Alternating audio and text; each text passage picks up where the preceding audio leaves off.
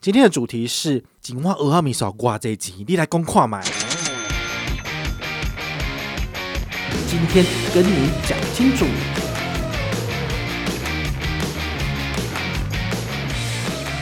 应该是买不到的吧？怎么会只有二十块钱？嗨，我是宝可梦，欢迎回到宝可梦卡好。我们今天呢，非常的跟到时事哈。因为昨天呢，这个主计处长，好，这个朱泽民先生呢，他在接受立委质询的时候呢，有立委问他说：“请问一下，现在一碗蚵仔面线多少钱？”结果这个处长呢，不知道是不食人间烟火还是怎样，他就说二十块钱。哇，这个顿时成为新闻头条。诶，你想一想，蚵仔面线有加蚵仔，蚵仔很贵吧？那如果是米刷多少钱？我简单分享，我在内湖工作，我一碗素食的米刷就要四十块钱，小碗的哦。大碗的要多少？五十五块钱。额外不用钱吗？额外的钱加下去，我就不相信不会破五十块钱。所以荤食叫一碗，就算是小的蚵仔面线，我相信没有四十块，没有五十块，应该是买不到的吧？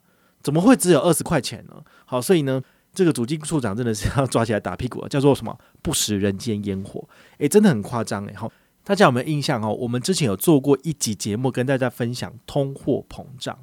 好，这个通货膨胀其实也可以应用在今天要讲的主题，也就是说，三十年前可能一碗蚵仔面线就是二十块钱，但是你说三十年后二十块钱买得到吗？我看你买一杯白开水比较有可能吧？怎么可能可以二十块钱买到一碗蚵仔面线？你自己去美食街走一走，对不对？美食街可能还太贵了，真的庶民小吃，你走到夜市去看，真的没有再卖二十块钱的啦。好，这其实也反映着另外一个问题，就是说，呃。我们现在的东西其实是越来越贵了，也就是说，其实一些商家他会把他们自己的一些人事或管销成本加进去，它只会越来越贵，它不太可能说，呃，油电双涨，然后呢，价钱涨上了之后，现在油电双降，所以价钱又跌回去，不可能。好，所以呢，我们的资产如果是存在账户里面的话呢，它有没有给你就是一样的实质成长利率？如果它没有。按照物价来成长的话，事实上你拿到的钱，将来买的东西只会越来越少，不是吗？好，你爸爸妈妈在三十年前存的一百万，哦，那时候可以买多少？可以买五万碗的蚵仔面线。但你现在这个一百万到现在这个世代来，一碗如果是五十块钱的话，你只能够买几碗？两万碗呢？中间就差了三万碗呢，对不对？差这么多。这个主计处昨天发布的这个九月份的消费者。物价指数叫 CPI，他说年增率二点六三，然后这个主计处长他自己讲的是说，现在预估全年的 CPI 仍然是一点七四，所以这个通货膨胀率只有一点七四块钱吗？怎么可能？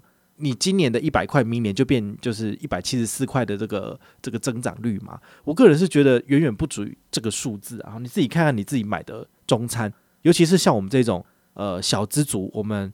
能够可运用的金额比较少的，比如说你的薪水三万八，那么你预计一个月你要花在吃上面的钱，可能不会超过五千块到八千块钱。你能够花的钱就这么多，但物价一直涨的情况之下，其实你能够买的东西是越来越少吧？如果有六十块的便当跟八十块的便当，我相信如果你想省钱，你应该会优先买六十块的便当吧？对不对？在这种情况之下，其实民众的感受是最明显的。好，加油的时候。那个每一次加油结账的金额都越多，或者是你每次只加五十块钱，你要赚发票，这五十块钱加下去，你以前可能可以跑个两天，但现在可能一天多就没了。好，在这种情况之下，其实都是民众很明显的感受到，其实这个物价一直是不断的上涨的。好，没有像主机组长他们讲的，就是缓涨的情形。其实我个人推估，大概通货膨胀率是在两趴到五趴之间。好，也就是说你的钱。你的利率好，或者是你赚的这个投资的利息没有超过这个数字的部分，你的钱只会越来越小，你的购买力是越来越差的。所以大家在看到这则新闻时，你不要只是笑一笑，觉得说非常的荒唐而已。其实你要去反思的是说，哎，我们的钱真的是越来越小了。好，那除此之外呢，我再跟大家就是分享另外一个新闻哈，也是蛮有趣的。他是说，呃，现在有有立委哈有在提议，就是说可不可以明年的部分就是全面调薪。调薪调三趴五趴，就是用这个方式来做对抗通膨，因为毕竟你的钱还是比较少嘛。好，那如果就是全面性的调薪的话，你可以可支配的金额就比较多了。好，那其实有一些老团正在跟资方做抗议，就是说不要再动涨薪水了。其实说真的，就是我出社会以来，这是我的第三份工作，我现在目前做的工作，那其实已经有工作几年，快八年了吧？好，我在我这个位置已经八年了，但是我的薪水一毛都没有涨，这八年之内一毛都没有涨。你想想看哦，如果你跟我是一样的，好，就是你待在一个黄昏产业，然后他没有打算要就是年年帮你加薪，那你要怎么过生活啊？如果你的水电开支，你自己平常的日常开销越来越大，如果你买了车，或者你有打算买车，你要买房子，你要交女朋友，你要出去玩，那这个钱你要怎么办？好，你一定要想办法，就是额外的在做赚钱呐、啊，打工啊，不然的话你怎么可能？所以薪水调涨三趴来算一下好了，比如说三万块的薪水调涨三趴是一个月加多少？好，三万块乘以百分之三，算起来是九百块钱。我个人是觉得。干老好，九百块拿去存，存不出个什么鸟啊！好，所以这是蛮悲惨的。那如果是十万块钱呢？你的月薪很厉害，那十万块钱多这个三趴是多少？然后，就是乘以三倍嘛，好，就大概是多呃两千七左右哦，两千七可能就比较有感了。好，所以呢，我觉得对于薪水比较多的人来讲的话，这个调薪当然是很开心的。但对于我们这种就是一般小小的上班族，薪水只有两三万或者是三四万的人，诶，那真的其实没有差多少。我觉得反而比较推荐的方式就是建议大家就是想办法增加自己的本职学能，好，就是换一间公司，如果你的能力更好，你可以让你的薪水，比如说一次多三千，一次多五千，好，用这种所谓的跳级的方式，就是跳槽。那么你多跳个两次三次的话，也许你的薪水就不会永远只有三万多，而是可以跳到四万五万。好，那照理讲啦，一个接近四十岁的男生，好。也开始要成家立业了。其实你的薪水如果不到五万六万的部分的话，我是觉得蛮困难去，比如说找到一个心仪的对象，然后可以结婚，然后去支撑一般中产阶级该有的就是开销。当然，大部分的人都比较难去拿到这样子的薪水。那那我我个人是觉得这是比较可怜的一点，就是呃经济不景气，然后可能业主不愿意加薪，你也比较难去找到适合的或者是薪水比较好的工作。那这种情况之下的话呢，其实就是通膨对这些人的影响会更加剧，会更有有感这样子。那对于薪水比较高的人来讲的话，其实是没有差的，因为你想看，郭台铭他去吃一碗蚵仔面线，二十块跟五十块对他来说有差吗？他再多个零也没有差吧？他去五星饭店叫一碗蚵仔面线。对不对？收他五百块，收他一千块，他也付得出来啊。但是对于我们这种市井小民来讲是不可能的。我怎么可能会去五星饭店、米其林餐厅，然后我去叫一碗蚵仔面线五百块？疯了！好，吃吃一顿牛排也比较好一点嘛。谁会去吃蚵仔面线？对啊。今天这两个新闻呢，就是跟大家分享，然后你们也可以去理解一下，其实通膨真的是无所不在，然后它也的确会影响到我们市井小民的生活。如果你只是单纯的把钱放在银行里面生利息，想想看哦，现在的一年定存利息零点八七，哈，这个北七这个数字我已经讲过很多次了。钱放在银行当定存，其实只是让你安心而已。好，那事实上它对于你未来的购买能力是没有任何一点帮助的，因为毕竟它数字实在太低了，我们的通膨都超过这个数字了，所以未来你这笔钱能够买到的东西只会越来越少。那么有没有什么解套的方式？我刚刚讲第一个解套方式就是增加自己的本职学能，然后尽可能的去做跳槽，去换到比较好的工作。好，那你的本金就会越来越多。那另外一个方式就是你在利用你下班的额外时间去做赚钱的动作，就是兼职或者是做外快，不论是去超商。但是我觉得一般上班族可能下班就很累，不太想做这件事情，或者是你去跑 Uber Eats、Foodpanda，但是。你真的愿意这样做吗？因为他真的很辛苦，连我都不太想做。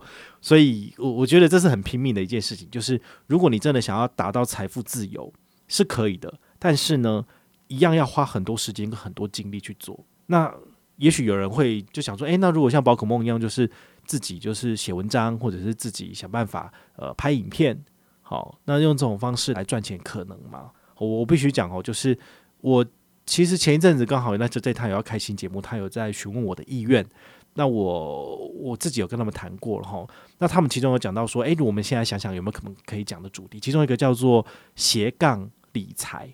好，斜杠的意思就是说，你可以发展多种不同的职业的类别，你的技能，然后靠这个来赚钱，这是每个人都可以做到的嘛。好，我觉得我能够做到这个样子是非常的凤毛麟角。我当然很鼓励大家跟我一样，但是也不是每一个人就是你想写文章就写文章，你写的文章，然后就是可以坚持到有人看为止。因为你一开始写文章放在网络上面，一定是没有人看的。你经营你的粉丝也是从零开始。就算这是你有兴趣的事情，好了，你真的要撑个三五年，你才有可能开花结果。那开花结果之后呢，又能够让你赚多少、赚多久，这会是一个问题。我前一阵子刚好有一个粉丝，就是问我说：“哎、宝可梦，你这样子，呃，接业配一个月多少？”他就直接这样问我，哎，然后他还问说：“那通常都是厂商找你吗？还是你去找人家开价之类的？”那你们听到就是有人家这样问，你会觉得很尴尬。我个人是觉得蛮没有礼貌的，就是，呃，我赚多少钱关你屁事？你怎么可能就是，就是？你必须要用一个比较委婉的方式，或者我跟你很熟吗？你怎么会直接跟我问我赚多少钱？这是很奇怪的事情，而且它本来就因人而异。你去问任何一个线上的 KOL、线上的网红，你跟他讲说你一个月赚多少，你觉得他会跟你讲吗？就不会啊。所以这会有一个问题，就是说他现在开的价格，好比一篇文章五万、十万好了。现在厂商吃这一套嘛，就是他如果开这么高的价格，万一要是没有人接，他是不是势必要降价？他要砍价？那砍到后来的话呢，他真的可以靠这个为生吗？好，所以他会有非常多的不确定因素。所以我其实到后来我没有非常的鼓励大家，就是呃做这种所谓的额外创业，或者是投注大部分的心力去做这件事情。我觉得这件事情会让你有很深的挫折感。而且成功的几率实在是太低了，尤其是现在 YouTuber 这么多，你真的以为你拍一支影片，人家就会想看吗？没有那回事。你要花多少钱？你要投资你的硬体，然后呢，你可能也要想好剧本，然后甚至你后置的部分，你要花很多时间做剪接、调色，然后还要上字幕之类的，对不对？那因为演算法的关系，也甚至你可能做了一年两年都没有人看到你，你觉得你撑得下去吗？对啊，所以它有太多太多的不确定因素，所以我觉得劳力活说不定还是大家比较好赚钱的一块。就是你有一台机车，有一台汽车，你去做 Uber、Uber Eats，你可能都还比较赚。那你如果说要写文章当 KOL，它当然入门的门槛低，然后你也可以开始写文章，但是可不可以变现这件事情，这是一个很大的问号。不是每个人都可以变现的，这真的是很现实的。那你看，我都把这些话讲完了，那人家来找我录节目，你觉得我还要想这一集吗？我觉得没有意思啊。就是这种东西不是举世皆然的标准，不是每一个人都可以赚到的钱。你去讲这个干嘛？只有少数一个人、两个人成功，那他写书出来自吹自擂，很厉害，就这样子而已啊。那其他人到底可不可以从他的例子里面去学习到，或者是赚钱的这个案例做得到吗？很难啊。但反观回来，你说。靠信用卡省钱可不可以做到？可以，因为信用卡就是一样的制式化产品，你只要办下来，然后生活开支靠它来做所谓的支应，那你的确是可以省下一些钱的。所以这个东西我还说得过去，我还可以跟你讲怎么靠信用卡省钱。但你说要靠信用卡赚钱，哦，那又是另外一回事，又很难了。好，所以我觉得讲到就是额外做开源这件事情，不是那么简单。很多人都想知道，那我有好几个方法教你，但是你也不见得做得到。好，所以这个也都是大家遇到的最大的问题。好，所以就是开源的部分，讲了这么多令人觉得心酸跟可怜的事情，你觉得，那你是不是就是直接当一个安安稳稳的小老百姓，也不要就是就是想办法去多赚钱的嘛？也不是这样子，因为如果你什么都不做的话，那也只是更惨，就是等死而已啊。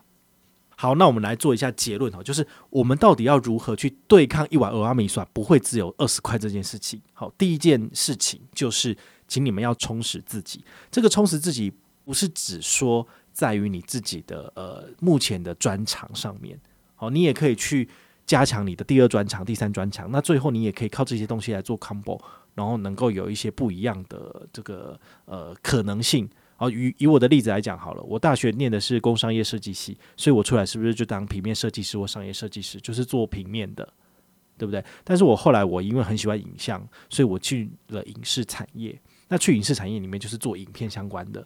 那我的影片里面呢，又加强了我的所谓的美感的部分。